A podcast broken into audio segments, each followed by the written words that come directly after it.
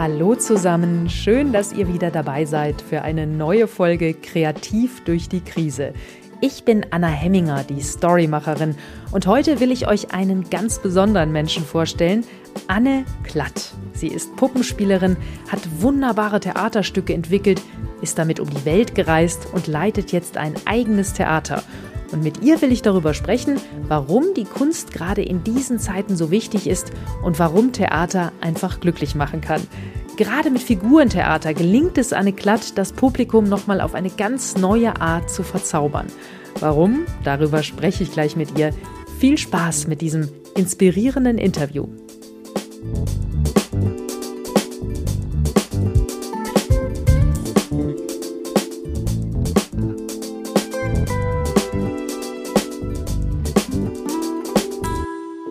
Anne Klatt ist Puppenspielerin und Theaterintendantin. Sie ist Regisseurin, macht Kindertheater, ist Tanzpädagogin, hat Performances gemacht und macht sie noch ein Multitalent auf der Bühne. Liebe Anne, schön, dass ich dich hier in Tübingen besuchen darf. Ja, gleichfalls. Schön, dass du da bist. Wenn du jetzt nachdenkst, gibt es eine Puppe für dich, die diesen ganzen Wahnsinn des letzten Jahres verkörpert? Ja, das ist eine ganz tolle Frage. Da fällt mir sofort die Figur ein, mit der ich letztes Jahr ein äh, Kurzstück gemacht habe. Und zwar der Confetti Man. Und der Confetti Man ist eine Figur, die gebaut worden ist äh, von einem Kollegen von mir aus äh, Edinburgh, der Gavin Glover. Äh, den habe ich gebeten, mir eine Figur zu bauen zu dem Thema Feiern. Ich wollte ein Stück machen, äh, um mich mit dem Thema Feiern auseinanderzusetzen, weil das ist eins der Aspekte, die mir unter Corona am meisten fehlen. Mhm, ja, das kann ich verstehen, ja. Also der Konfetti-Man als Sinnbild für die Corona-Krise. Genau, der Konfetti-Man als Sinnbild für, für den Menschen, also wie klein sind wir im Universum und was kann alles passieren und wir haben es eben nicht unter Kontrolle. Das ist so die eine Schiene. Und die andere Schiene ist das Konfetti als Sinnbild für Feiern, für Party, für Lebenslust, für Ausgelassenheit, für Anarchie und gleichzeitig haben aber auch einige Zuschauer gesagt, das ist so eine Art wie, also wie so eine Art der Stoff, aus dem die Menschen gemacht sind, Zellen oder Elementarteilchen. Also das ist eine sehr, sehr weite Assoziationskette, die sich da aufspannt mit dem Konfetti. Wie bist du dann mit der Krise dann umgegangen, als es soweit war? Also erstmal haben wir das, glaube ich, gar nicht so richtig verstanden, dass es jetzt auch wirklich eine Krise ist, in der wir uns befinden. Das hat doch ein bisschen länger gedauert. Erstmal dachte ich, oder ja, also ich persönlich, ja, jetzt müssen wir ein bisschen die Beine stillhalten, aber dann können wir ja unsere ganzen Spieltermine nachholen. Mm, relativ schnell wird das sich erledigen. Das war nicht so. Was dann einsetzte bei mir ist erstmal ein, mm, ich kann das gar nicht richtig beschreiben, aber so eine Art Verständnis von dem, ach so, es kann ja alles plötzlich ganz anders sein. Also meine sämtliche Planungen, die in meinem Kalender stehen, die sind einfach jetzt gerade obsolet. Und auch mir ging es ein bisschen so wie dem Confetti-Man damit. Ne, ich habe gemerkt, okay, da halte ich jetzt nicht dran fest an diesen aus, also an, an allen Verabredungen, sondern wir versuchen mal, und das ist ja dieses schöne Wort, situationselastisch damit umzugehen und zu schauen, wohin führt mich das auch in meiner, in meiner künstlerischen Entwicklung. Und das hat mir eigentlich äh, sehr viel Freiraum auch gegeben, in dem ganzen Negativen, was es natürlich hat, das ist ja ganz klar, äh, ganz andere Mittel zu wählen, um mich auszudrücken. Also ich bin dann wochenlang jeden Tag in mein Atelier gegangen und habe plötzlich gemalt ich habe plötzlich das Malen entdeckt für mich und habe da sozusagen einfach sehr viel produziert äh, oder sehr viel ausprobiert. Und zwar ohne jetzt auf irgendwie ein Ziel hinzuarbeiten, sondern einfach für mich. Und das war auch eine sehr, sehr schöne Erfahrung in dem ganzen Stress von Corona. Also ich sage ja, habe am Anfang schon gesagt, ein Multitalent bist du. Das Figurentheater, was ist daran, was reizt dich so daran? Eigentlich sind es zwei Dinge. Einmal ist es äh, ist es ja ein Medium, mit dem ich mich ausdrücke, also wie ein Instrument. Und je nachdem ist es ja auch wahnsinnig äh, facettenreich und sehr, sehr schön, wie unterschiedlich diese Instrumente, diese Figuren eben gestaltet sind. Also was sind das für Charaktere, was sind das für Schöpfungen? Und der Mensch ist ja nun mal per se ein schöpferisches Wesen und das finde ich mit das Spannendste generell am Figurentheater, dieses Neukreieren von neuen Wesen und gleichzeitig dann aber auch die Herausforderung, das ins Leben zu bringen, also das zu beleben und aus etwas, was anscheinend tot ist, quasi eine, ein Leben zu gestalten, etwas zum Leben zu erwecken. Das ist natürlich ein, ein sehr, sehr äh, sensibler Prozess, ein sehr innerer Prozess, ein wahnsinnig spannender Prozess. Und das äh, hört auch nicht auf, spannend zu bleiben. Nimm mich mal mit zu den Anfängen. Wie, wie bist du dazu gekommen? Wie wird man Puppenspielerin? Ja, das war eigentlich ein, ein glücklicher Zufall, würde ich mal sagen. Ich wollte nach dem Abi gerne Kostümdesign studieren, habe ich dann aber nicht gemacht, weil mich das dann doch nicht so richtig gepackt hat. Ich war dann aber eines Tages auf einem Jahrmarkt in Hamburg und habe dort ein tschechisches Stabmarionettentheater gesehen in einem Zelt, also eine alte fahrende Bühne. Und es hat mich total berührt und total gecasht. Und einen Tag später, als ich dann darüber geschlafen habe, habe ich dann überlegt, ich würde gerne Puppenspielerin werden. Das finde ich ja so eine tolle Ausdrucksform. Das ist sowas, äh, wo man eben bildnerisch arbeiten kann, weil man eben die Puppen auch selbst macht, ganz oft. Und gleichzeitig aber auch eben was Darstellerisches machen kann, ohne dass man es selber ist. Und das fand ich total neu, fand ich wahnsinnig inspirierend. Ich fand es super toll und ich war völlig begeistert. Und dann habe ich mich dahinter geklemmt, äh, wie kann man Puppenspieler werden?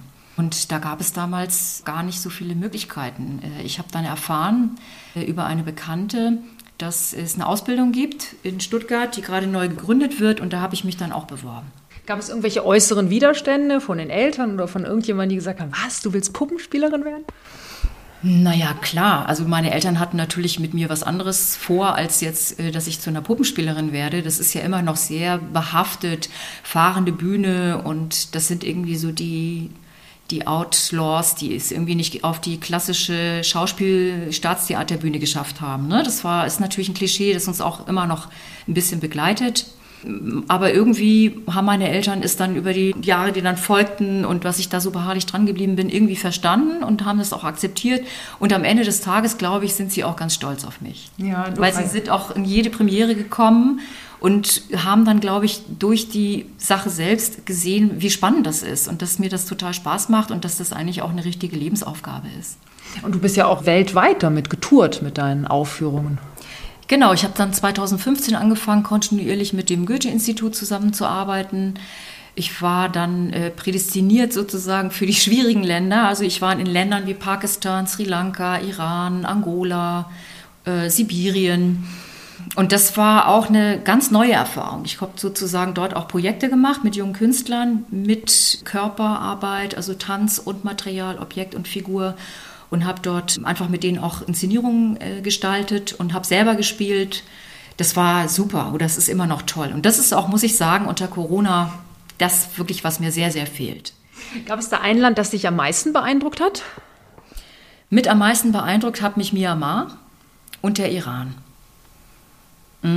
Ich glaube aber auch, weil ich da äh, am häufigsten war. Also ich war fünfmal in Myanmar und ich war fünfmal im Iran und konnte dort, also kontinuierlich auch die Menschen dort kennenlernen und mit denen zusammenarbeiten. Und das sind zwei Länder, die mich auch sehr, sehr äh, äh, faszinieren, bis mhm. heute. Kannst du es ein bisschen beschreiben? Also warum jetzt gerade der Iran? Was hast du da für eine Aufführung gemacht? Also im Iran habe ich weniger selbst gespielt. Ich hatte da eine Aufführung mit einem Kinderstück, aber das war jetzt nicht nicht so äh, herausragend, aber mich hat die Arbeit, die tänzerische Arbeit mit den Frauen sehr bewegt. Ähm, wir haben unter Kopftuchbedingungen arbeiten müssen im Raum. Es war alles ein bisschen undercover. Keiner durfte wirklich erfahren, was wir da machen weil sonst die Kulturwächter kommen und es könnte Probleme geben. Und ich habe da sozusagen relativ im Geheimen gearbeitet mit der Universität zusammen, um mit ungefähr zwölf Frauen und zwei Männern gemeinsam ein Tanzprojekt zu erarbeiten mit Objekten. Und das war wirklich outstanding für mich, weil äh, ich alles erlebt habe an Schwierigkeiten, die sozusagen dieser Kulturkreis mit sich bringt, was Thema Körper und Bewegung betrifft. Also zum Beispiel durfte man sich nicht in die Augen schauen am Anfang, man durfte sich nicht berühren, also Männer und Frauen nicht. Es war sehr, sehr schwierig, die, also die Frauen sozusagen dazu zu inspirieren, wirklich sich Raum nehmen zu dürfen im ganzen Tanzplatz, äh, verrückte Bewegungen mal auszuprobieren, am Boden zu arbeiten. Das hat, war ein längerer Prozess, der für mich unglaublich spannend war, weil ich habe natürlich immer so eine Art Tabu, gegen so eine Art Tabu gearbeitet was sich dann aber irgendwie immer mehr und mehr aufgelöst hat, weil man dann gemerkt hat, wie, wie wahnsinnig Spaß denen das macht und dass sie das ja auch wollen. Mhm. Und dass dieses Verbieten hier quasi in unserem Raum nicht mehr stattfindet. sondern dass sie da eigentlich alles machen dürfen. Das hat wahnsinnig gut getan für beide Seiten. Hat das die Frauen verändert? Es hat sie verändert. Also es ist ja so, dass viele ähm, Antidepressiva nehmen. Das ist eigentlich ein offenes Tabu.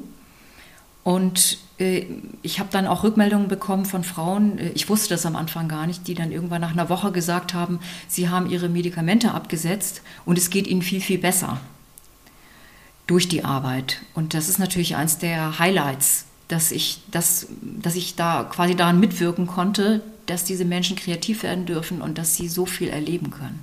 Waren das willkürlich ausgewählte Frauen oder durften die sich bewerben oder wer durfte da mitmachen? Das waren sozusagen ganz viele Studentinnen von der, ähm, von der Universität in Teheran äh, plus einige Leute, die sozusagen noch dazugestoßen sind und die da unbedingt mitmachen wollten. Und am Ende des Tages war es halt eine sehr bunte und sehr gemischte Gruppe. Aber die meisten hatten Theater- oder Tanzerfahrung. Und was ist dann daraus geworden? Ihr habt eine Aufführung gemacht? Ja. Wir haben eine Aufführung gemacht und es war eine sehr interessante Aufführung, weil am Abend vorher hat mir sozusagen äh, eine Studentin gesteckt, du Anne, wir dürfen morgen nicht aufführen, das ist verboten worden von der Direktion der Universität. Und ich hatte mir sowas schon gedacht, ehrlich gesagt. Ja. Ähm, dass das wahrscheinlich passieren wird und war dann relativ gelassen und habe gesagt, du, dann machen wir die Aufführung einfach intern für ein paar Freunde und das war's. Dann haben die aber ohne mein Wissen über Nacht ein Theater organisiert und zwar gegenüber war eine alte Klinik äh, und oben im obersten Stockwerk war ein komplett äh, gut ausgestattetes altes Theater, was aber nicht im Betrieb war. Und dort haben sie sozusagen äh, gefragt, ob sie da tanzen dürfen, ob wir das Projekt dann machen dürfen und das hat dann auch funktioniert. Irre. Und da sind dann nur geladene Leute gekommen, die eben ausgewählt waren, weil es durfte nicht an die Öffentlichkeit dringen. Und es hat auch keiner erfahren. Es hat, das weiß ich nicht. Ja. Ich glaube schon. Also hinter meinem Rücken, sage ich mal, äh, ist bestimmt sehr, sehr viel gelaufen, was ich gar nicht mitbekommen habe, äh, weil die da auch sehr viel, also Probleme sowieso immer von dir fernhalten wollen, wenn du da als Gast bist. Aber das war äh, natürlich auch ein total starkes Erlebnis, wenn man dann weiß, eigentlich durften sie es nicht. Und sie haben aber ihre Wege gefunden, sich trotzdem eine Bühne zu verschaffen. Das fand ich wahnsinnig stark. Das ja, sind Momente, die man ja. einfach auch nicht vergisst und die für dich als Theatermacherin einfach äh, ganz, ganz, ganz wertvoll sind. Ja, dass du dein Wissen weitergeben kannst und Menschen auch verändern kannst dadurch. Irre, ja. Ja, dass man gegen Widerstände, die eben auch äh, Frauen so stark beeinflussen und wo Frauen so wenig Rechte haben und dass diese Frauen auch so innerlich so eine Stärke haben, das dann zu machen, sich so einem Prozess von so einer Tanzausbildung zu stellen. Also das ist alles wahnsinnig stark äh, können wir uns ja gar nicht vorstellen, gegen welche inneren und äußeren Widerstände die Leute da im Iran arbeiten müssen. Und sie machen das und, äh, und ich fand das ganz toll, dass ich da ein Teil davon sein durfte. Gibt es weltweit total unterschiedliche Figuren? Es gibt auf alle Fälle Unterschiede, ganz klar kulturell bedingt, auch religiös bedingt. Also in Asien hat es einen sehr, sehr stark buddhistischen, also jetzt in, ich sag mal, Myanmar Beispiel, einen sehr, sehr stark buddhistischen Kontext. Also die Figuren sind haben auch sehr viel mit Geistern zu tun, also den sogenannten Nats. Die kommen sehr viel vor im Puppentheater, also die unterschiedlichen Geister. Ähm, das sind Liebesgeschichten, das sind eben Geschichten, ähm, also wie wir sie eigentlich auch kennen, dass das Böse kämpft gegen das Gute, das Gute gegen das Böse. Das ist so etwas, was sich überall widerspiegelt, glaube ich. Und im Iran sind es sehr viel ähm, äh, Symbole, also der Vogel, das Herz, äh, traurige Geschichten, also traurige Liebesgeschichten, die auch teilweise einfach traurig enden. In Japan ist es meistens eine Verwandlungsgeschichte, also äh, etwas, wo jemand stirbt, um dann zu etwas Neuem zu werden, also eine Inkarnationsgeschichte, also Thema Verwandlung ist sehr, sehr typisch. Und dementsprechend sind dann einfach die Figurentypen auch sehr unterschiedlich. Und zwischen Marionette, Schatten, Theater, direkt geführten Figuren und jetzt moderne neuen Formen auch. Gibt es so äh, Geschichten, die überall funktionieren? Also gut gegen böse oder Liebesgeschichten funktionieren? Gibt es so eine Urgeschichte vielleicht auch für alle? Auf alle Fälle die klassischen Heldengeschichten. Die gibt es, glaube ich, wirklich weltweit. Das ist einfach äh, flächendeckend. Also der Held oder die Heldin, die gegen das Böse kämpft, ja. Bei und uns, dann einen Mentor trifft. Genau, einen Mentor trifft oder, oder ein, äh, was weiß ich, etwas bekommt, was ihr Stärke verleiht, ob das das goldene Vlies ist oder ob das vielleicht der Herr der Ringe ist oder ein Schwert. Aber auf alle Fälle, das ist etwas, was immer mitspielt. Auch immer diese magische Komponente. Und das hat mich auch besonders im Myanmar so fasziniert, weil diese magische Welt äh, im Alltag der Menschen noch ganz, ganz stark vorhanden ist. Kannst du da ein Beispiel nennen? Also Hochzeiten oder auch zum Beispiel Regierungswahlen oder was auch immer, wird immer erstmal abgeglichen mit dem Astrologen. Also Astrologie ist ein ganz großes Thema, aber auch ähm, ja, Buddhismus ne, in seiner spirituellen Form ist ein ganz großes Thema. Ja, und jetzt bist du mitten in der Krise dann hier in Baden-Württemberg Theaterintendantin geworden, und zwar in Rottenburg im TAT, also im Theater am Torbogen. War das jetzt mutig oder wahnsinnig? Ja, jetzt im Nachhinein würde ich sagen beides. beides. Und es gehört natürlich äh, auch eine Portion ähm, äh, Offenheit für, für was Neues dazu. Ne? Also anders geht's gar nicht. Und ich glaube, wenn ich gewusst hätte, was alles auf mich zukommt, dann hätte ich es mir vielleicht nochmal überlegt, aber das sagt man ja immer. Also ich glaube, man braucht, also das, was, was mich treibt, ist natürlich eine Vision. Ich habe einfach eine Vision von Theater, von, äh, von Kreativität und gerade auch wegen Corona und unter Corona ist diese Vision sozusagen noch viel, viel stärker geworden. Also ich habe das Gefühl, wenn überhaupt noch was hält, wenn überhaupt noch was trägt, für uns Künstler, dann ist es eine innere Vision. Mhm. Kannst du die beschreiben, deine Vision? Was ist deine Vision? Ja, das ist eigentlich so ein bisschen so ein mehrdimensionaler Ansatz. Also der eine, das eine ist, dass ich finde, dass gerade Corona so deutlich gemacht hat, wie wichtig Kunst und Kultur ist. Und dass wir eben diesen Lebensaspekt wahnsinnig äh, dringend brauchen und den dringend bewahren müssen. Das ist das eine, dass ich finde, in so einem Haus kann man das auch ausdrücken. Also damit, das, damit ist Ausdruck geschaffen, dass ich quasi versuche, äh, das, das, also den Menschen oder Menschen äh, einen Raum zu äh, erschaffen, wo sie künstlerisch künstlerische Qualität sehen können, wo sie sozusagen schöpferische Arbeit sehen können, um im Endeffekt vielleicht selber sich als schöpferisches Wesen empfinden zu können und im besten Fall zu uns zu kommen und selber zu spielen und kreativ zu sein, wie jetzt zum Beispiel die vielen Kinder, die wir in der Theaterschule haben. Ja, vielleicht kannst du mich ganz kurz mitnehmen. Ähm, was ist genau das TAT für die Leute, die das nicht kennen? Genau, das TAT hat äh, offiziell einen Amateurtheaterstatus. Es ist ein kleines Haus mit ungefähr 60 bis 80 ähm, Plätzen. Wir haben drei Säulen sozusagen. Das eine ist die Kindertheaterschule. Da sind Kinder von vier Jahren, aber auch bis 19, 20 Jahren. Und wir unterrichten Kinder und geben den äh, und Jugendlichen und geben denen sozusagen theaterpädagogisches Angebot. Also wir produzieren auch Stücke mit denen. Dann haben wir natürlich ein Gastspiel äh, eine Gastspielschiene und in dieser Gastspielschiene möchte ich jetzt vermehrt Figurentheater für Erwachsene zeigen, weil ich das eine super spannende Kunstform finde, die auch viel zu wenig Bühne hat. Also es wird, es gibt viel zu wenig Fläche sozusagen, wo diese Kunstform gezeigt werden kann. Und ich glaube, dass wir ein großes Publikum dafür hätten und äh, möchte das gerne populärer machen. Also und deine Vision ist quasi, die Menschen zu inspirieren, zu zeigen, warum Kunst und Theater so wichtig sind in dieser Zeit? Genau. Genau, also das ist ja immer ein Spiegel von unserer Welterfahrung, so ein Theater. Und es ist im weitesten, im weitesten Sinne ja einfach ein Kreativort, wo Inspiration stattfinden soll, wo inspirierende, wo, wo Menschen inspiriert werden sollen, ihr Leben sozusagen äh, auch vielleicht selber noch anders zu gestalten und sich auf diesem Glücksweg zu begeben. Ähm, wie kann ich neben meiner Arbeit äh, eben auch äh, mich noch als Mensch empfinden? Und das finde ich ein ganz, ganz wichtiger Teil. Also der Mensch ist ein Kunstwesen. Und Theater und Figurentheater ist ja in der Hinsicht eine unglaubliche Kraft und ein unglaubliches Potenzial. Weil bei uns werden sozusagen Wesen neu geboren oder Wesen sozusagen gestaltet und erzählen Geschichten, die der Mensch eins zu eins auf sich übertragen kann. Also ich kann mich in eine Figur hinein denken. Ich assoziiere sozusagen, wenn ich eine Figur sehe, etwas, äh, was mich quasi selber berührt und was ich quasi an, an Erfahrung in meinem Leben vielleicht auch erlebe. Mhm. Und darüber hinaus kann ich sozusagen, oder ist es, ist es einfach wunderbar, ähm, dass, dass wir für Menschen ihre Geschichten erzählen können. Mhm. Und das Glück liegt darin, dass die Menschen mitmachen können oder das so reflektieren können? Oder? Ja, das ist eine gute Frage es, ich glaube, es geht ja eigentlich immer um Glück. Ne? Und äh, wir suchen ja immer diesen Moment, wo wir uns so ganz eins fühlen mit allem. Und äh, diesen Moment erlangt man, also schafft man manchmal tatsächlich auch auf der Bühne. Das sind seltene Momente, das sind Glücksmomente, das ist, sind besondere Momente.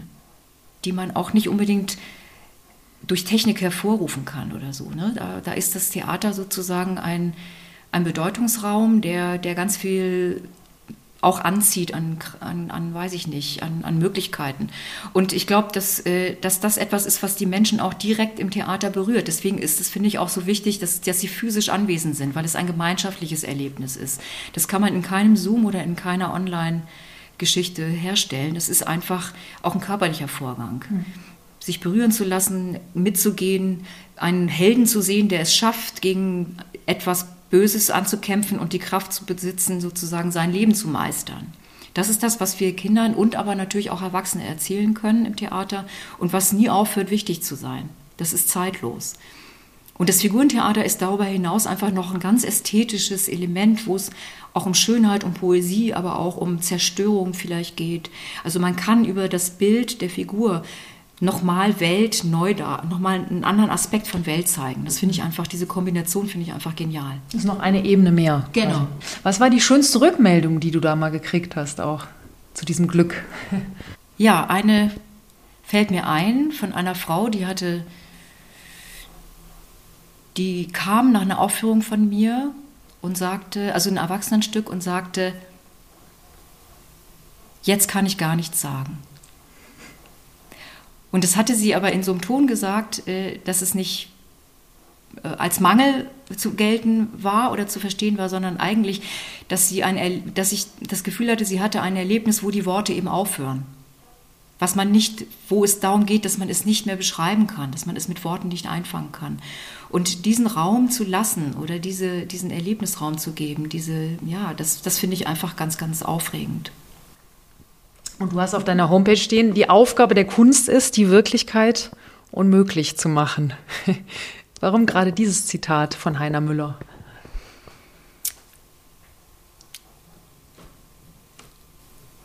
Das ist das, was wir auf der Bühne machen, das, was wir im, Theater, was die, die Stärke des Theaters ist. Wir können die Wirklichkeit überwinden, wir können im Theater äh, fantasieren, wir können neue Welten erschaffen und damit können wir sozusagen die Wirklichkeit einfach auch mal ein Stück weit hinter uns lassen und unmöglich machen.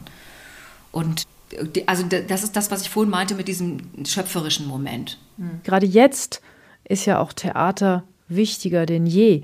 Wie motivierst du dich, wenn die Situation ja nicht immer so sicher ist? Ja, gute Frage.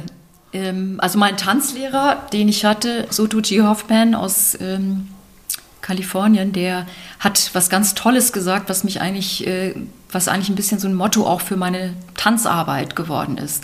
Äh, er hat gesagt, alles, was wir hier machen, Anne, das ganze Improvisieren mit dem Körper, ist deswegen, weil wir uns darauf vorbereiten, auf den Change. Wir müssen immer bereit sein, dass sich im Leben was ändert. Wir müssen flexibel bleiben. Es geht immer um Change. Und das finde ich ist absolut deutlich geworden jetzt für mich in Corona. Und da versuche ich mich daran irgendwie aufrecht zu erhalten, also dass ich irgendwie mich daran festhalte an diesem Satz Change, bereit sein für den Wechsel und schauen, wo ist das Positive, wo geht's weiter, wo kann man konstruktiv durch die Krise kommen. Das ist nicht leicht. Also das hört sich immer alles so toll an. Das ist natürlich auch immer gibt es Einbrüche und immer gibt es auch Frustrationen und es gibt natürlich äh, schwere emotionale Rückschläge.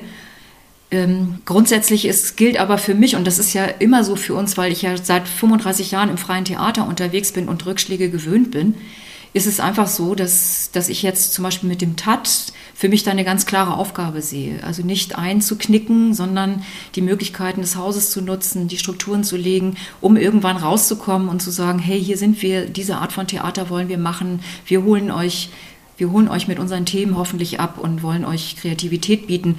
Und auch jetzt machen wir ja äh, Programme. Wir haben uns Neues überlegt. Also wir machen Fenstertheater für Schulen. Das heißt, in Corona können wir in die Schulen gehen und Theater spielen. Die Kinder sind im Klassenraum, stehen an der Fensterfront und wir spielen draußen. Die Kinder gucken zu. Mhm. Wenn die Fensterfront nicht mehr nötig ist, dann können wir alle draußen sitzen im, äh, im, im Schulhof oder wo auch immer. Und das Gleiche machen wir auch in Pflegeheimen. Dafür haben wir auch eine Förderung bekommen von der Bürgerstiftung Rottenburg. Und das sind alles so Projekte, die wir uns, äh, die wir versuchen möglich zu machen, die wir uns einfach ausdenken. Mhm. Ja, man muss einfach kreativ sein in der Krise. Hast du noch einen Tipp für uns, wie wir auch, wir Normalsterblichen kreativ durch diese Krise gehen? Ich mache abends immer ein äh, etwas, was ich mir angewöhnt habe. Ich schreibe jeden Abend drei, drei Erlebnisse oder drei Dinge auf, die ich an dem Tag, die mich glücklich gemacht haben an dem Tag. Und seitdem ich das mache, geht es mir ein bisschen besser. ja, das mache ich auch. Ich bin äh, die Dankbarkeitsübung, wofür ich dankbar bin. Ja. ja, genau, wofür bin ich dankbar, aber auch sich einfach dadurch bewusst, äh, einfach Momente bewusst zu machen, die gut gelaufen sind, die einem kleine Glücksmomente verschafft haben das, das einfach nochmal äh, zu beleuchten, das finde ich, das gibt Kraft und das gibt Halt und das ist einfach super. Ich danke dir. Vielen Dank. Vielen Dank. Perfekt. Das war die wunderbare Anne-Kathrin Klatt. Puppenspielerin, Regisseurin und Theaterintendantin. Gerade sind wieder ganz tolle Stücke im TAT zu sehen. Das ist das Theater am Torbogen in Rottenburg. Dort gibt es auch eine Theaterschule für Kinder und ein Bürgerensemble, wo jeder aus der Gegend mitspielen kann. Den genauen Spielplan findet ihr unter tat-rottenburg.de. Informationen über Anne auch auf ihrer Website figurentheater-klatt.de.